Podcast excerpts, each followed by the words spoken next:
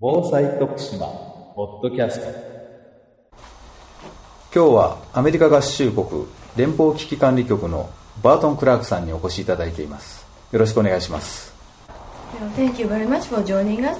Uh, first of all, could you please let us know the role of FEMA, the Federal uh, Emergency Management Agency in the United States? Yes. Uh, FEMA is responsible for helping states prepare for, respond to, recover from, and mitigate disasters and emergencies. They do this through the application of various federal laws, including the Stafford Act. Well, I know you have been experienced a lot in uh, FEMA uh, when during your uh, long career. So could you uh, please uh, share with us the most, you know, impressive emergencies or events or some disasters? Certainly. Some of the most memorable certainly include the attacks of 9 11 on New York and Pennsylvania and the Pentagon. Also, right after those attacks, we had the anthrax attacks that took place in various parts of the country. After that, some of the ones that stick out the most include the uh, Space Shuttle Columbia crash, Super Typhoon Pongsona, which was a Category 5 uh, typhoon that hit Guam. Uh, most recently, Katrina and Rita, which were very large events. And then just uh, this season, we had Hurricane Ike that uh, hit Texas. So those are some examples.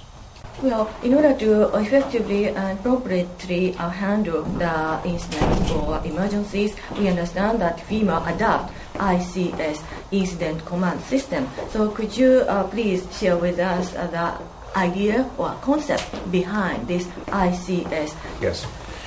The Incident Command System was created by the California Fire Service to help them better prepare for large scale forest fires. So, the Forest Service nationwide in the United States have been using the Incident Command System for 30 years. Until 9 11, most local jurisdictions used their own local version of various incident command systems. So there may have been differences between, for example, New York City and Washington, D.C., and Boston and Chicago. After 9 11, the country realized that any community could be overwhelmed by a terrorist attack or a natural disaster. So all the emergency services realized they needed to have some kind of agreed upon incident command system. And the ICS system used by the Forest Service could easily be adopted for other kinds of large scale disasters and emergencies.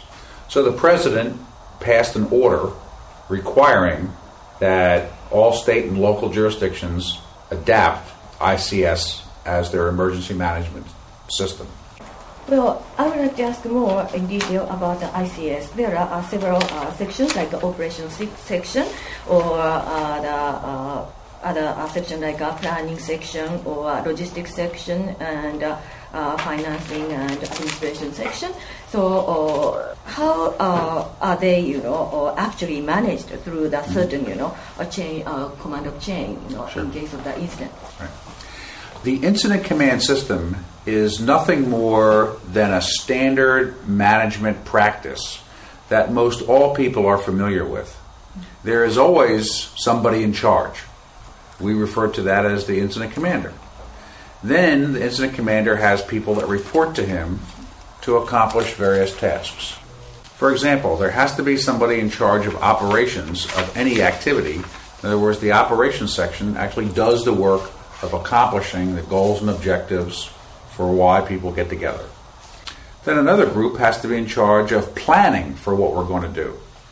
And no organization can work without materials and equipment and supplies, and we refer to that as logistics. And finally, some group of people have to be responsible for the paperwork and the money associated with any activity. Then, if you went into most organizations, you could find somebody that does public relations or public information. There's also someone in charge of safety for the whole organization. And finally, there's some, usually some kind of liaison officer that deals with other organizations that are important to the principal organization. So those are those are all the principal activities within an incident command system or any organization. That's why it's so easily understood by many many people because everybody works in some kind of incident command system. They just may not call it that.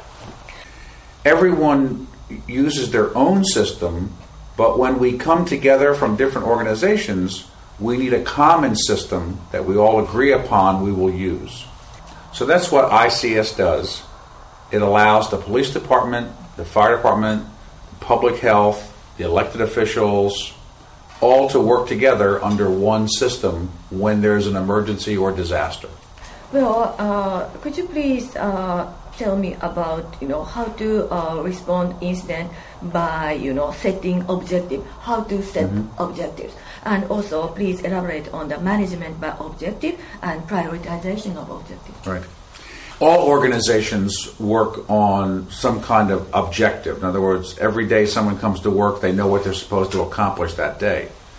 Well, when there's a big disaster, there are things that have to be done, and everybody has to agree what's the most important thing that we do right now, what's the best use of our resources to accomplish those tasks. So the ICS system uses something we refer to as incident action planning. And in incident action planning, the command staff identify the specific objectives that want to be accomplished for the next working period. Then, once we have the objectives identified, then we come up with the various strategies to accomplish those, and then write down to the specific tasks so the workers know exactly what they're supposed to do when they go out into the field. At the end of the day, then that information is fed back to the command. Did we accomplish what we wanted to do? If yes, then we can go on to something else. Or no, then we have to continue that job until it's accomplished. So the uh, the incident action planning system brings order to chaos. Well, uh, now this is the last question. Especially in case of the natural disaster, uh, what should be prioritized? Of course, uh, life saving is the most important. It's crucial. And then, uh, what is the, the next prioritized, you know, things, you know, in IAP? What is the positioning of the things, you know, after life saving? uh, life saving, and then uh, uh, reduce the effects of the incident, and then property protection. Thank you very much. for Oh, my pleasure. Thank you very much. My pleasure. Thank you.